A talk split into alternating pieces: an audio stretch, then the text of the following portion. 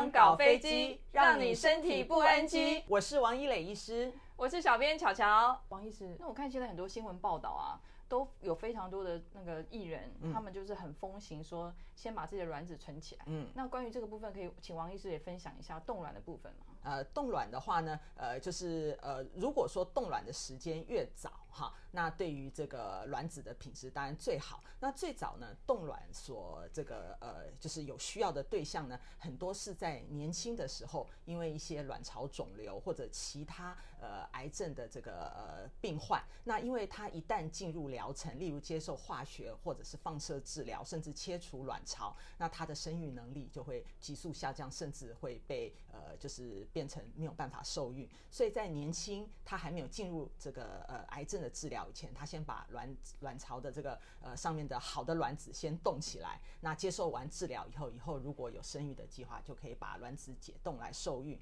那随着现在晚婚晚育以及社会呃状况的一个改变，所以呢，现在很多女性在呃最容易跟，我们刚刚讲的黄金生育期，二十五岁到三十五岁之间，好，刚好是在呃呃就是生涯打拼的状况，不。说别的，光说我们女医师好了，我们女医师从呃高中毕业，大学要念七年到八年，所以说等到毕业如果没有留级的话，大概都已经二十六七岁了。那再加上四年到六年不等的专科医师训练，好，所以说专科医师训练完大概也三十三、三十四岁。那你再就是要呃就是要 collect 你自己的病人基础，好，那要这个做到有一定的一个成绩以后，回过头来想要能够有余育生宝宝。都已经三十六七岁了，女医生也会先冻卵吗？对，所以我们很多学妹哈都有这方面的这个打算，所以他们会在这个呃就是呃进入真的就是医疗繁忙的中间先冻卵，对，先冻把自己的卵子先冻起来。嗯、那如果说呢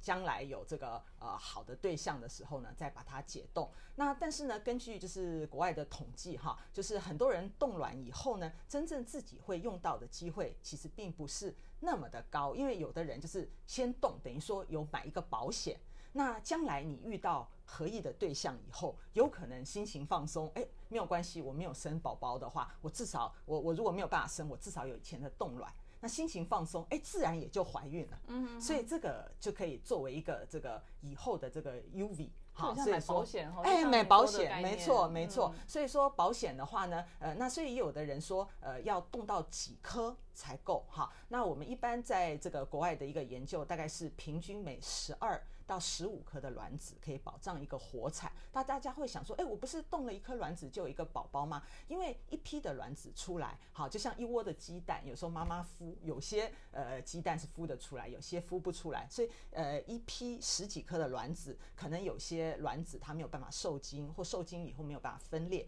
分裂以后没有办法着床，所以一任何一个生命都是相当的宝贵。好，那我们要这个有确保，如果真的有活产的话，大概平均要十二到十五颗。那有的人如果真的很喜欢小孩，觉得说我以后至少要生两个，那可能就会提高，建议要动到二十颗到三十颗。好，那也有的人觉得说啊，我就是动一个开心，好，那我就是动一个。呃，有保障，那就是动一次就可以。所以这个就像刚才呃，这个呃，就是小编巧巧讲的，就是就很像买保险。那你出去玩买人身保险，你可以给付两百万，但是你可以给付到一千万。好，那你至于要买多少？好，那这个是个人的一个生涯规划。那相对来讲，你买的保险越高，保费当然也就越高。那如果保障越多，当然相对来讲会比较高。那也有的人是买个安心。好，那像这种选择的话呢，第一个我们怎么决定？第一个可能就是要做刚才讲的生育功能的一个检测。好，那现在生育功能、卵巢功能好不好？我们再透过很简单的抽血、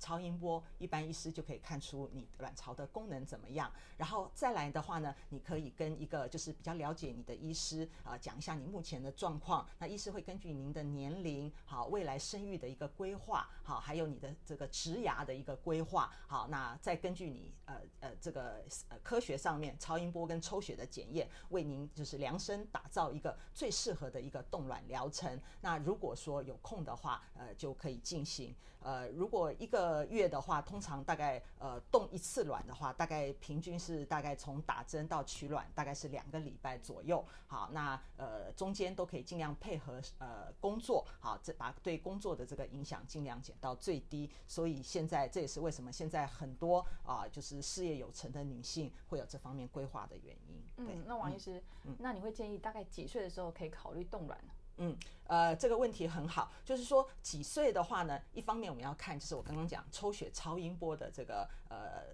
状况，那我们是希望刚刚有讲黄金的生育年龄是二十五岁到三十五岁，在这中间卵子的这个品质良好，数目也充足，所以在这中间如果有空的话，就可以先呃。就是先冻一批起来，就像我们买保险也是一样，你越年轻买保费当然越低。好，可是如果说你真的忙忙忙，回过头来你已经三十七八岁了，好，超过了黄金生育年龄，但是这个时候冻，它还是有一定分量的卵子，所以呢，就是这个时候呢，只要你想动，是越快越好，所以越年轻动越好，卵子的品质会越好。是，是没错。好的，好的。那通常冻卵整个疗程的时间大概是多长？嗯、呃，大概一般从打针到取卵，平均是八到十二天左右，所以我们大概是抓宽一点，大概是两个礼拜左右。在这中间呢，呃，以现在的呃医疗状况呢，就是一开始的时候，我们可以就是呃到医院，就是月经一来的时候就跟呃呃。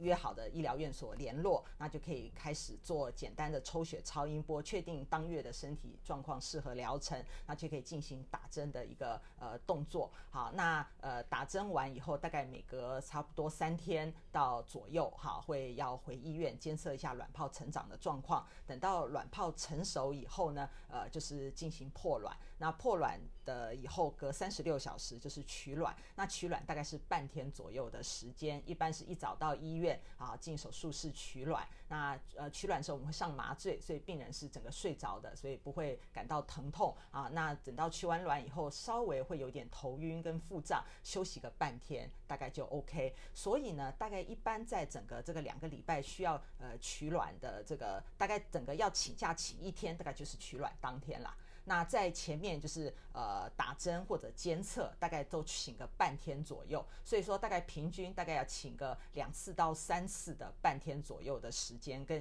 一整天呃破卵的疗程。所以工作如果说能够稍微调整的话，是不用特别请长假，可以一面工作一面完成的。对，哇，我觉得听完王医师的讲解啊，我觉得。我都自己都很想要去买这个生育保险了，这个冻卵的疗程，对不对？嗯、那费用会不会很贵？呃，费用的话就是呃，现在来讲大概平均是呃大概十到十五万，看呃各个医疗院所不同。好，那大概保管费大概每个月一万块钱上下。好，然后呃大概保管的年限最多目前可以到十年，但是呢看呃各个病人的需要，如果超过十年要展延也是可以的。呃，那这个冻卵的时候呢，这个呃，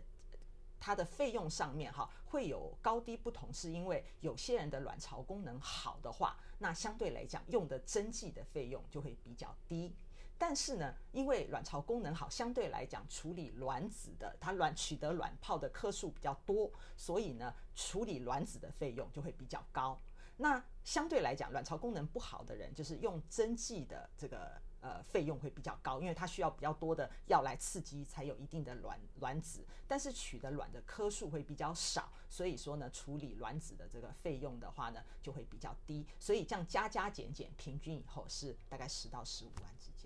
王医师讲解的好清楚哦。嗯、那王医师，如果我有相关的需求啊，我要去哪一个机构寻求协助呢？嗯。呃我们在呃，就是各大的这个呃医疗院所里面有生人工生殖中心，呃，都有承接这样子的业务，呃，大家可以来电话询问。那如果说呢，呃，自己就是因为工作繁忙，只是想大概知道一下呃状况，一般的医疗院所也都有提供呃生殖功能的抽血检测。那您可以就是请您就是比较熟悉的妇产科医师先帮您做呃这个一般的这个检测，了解您卵巢的状况以后呢，再由您熟识的这个。妇产科医师呃转介他做这一方面生殖呃医学呃有研究的医师，这样您就可以得到小诊所比较方便的一个医疗，但是呢也可以得到大医院一个比较完整的一个冻卵的技术。嗯，我们很谢谢今天王医师这么详细的解说。那各位听众如果有任何问题的话，也欢迎在下面留言，我们会尽快回复给您。拜拜，拜拜。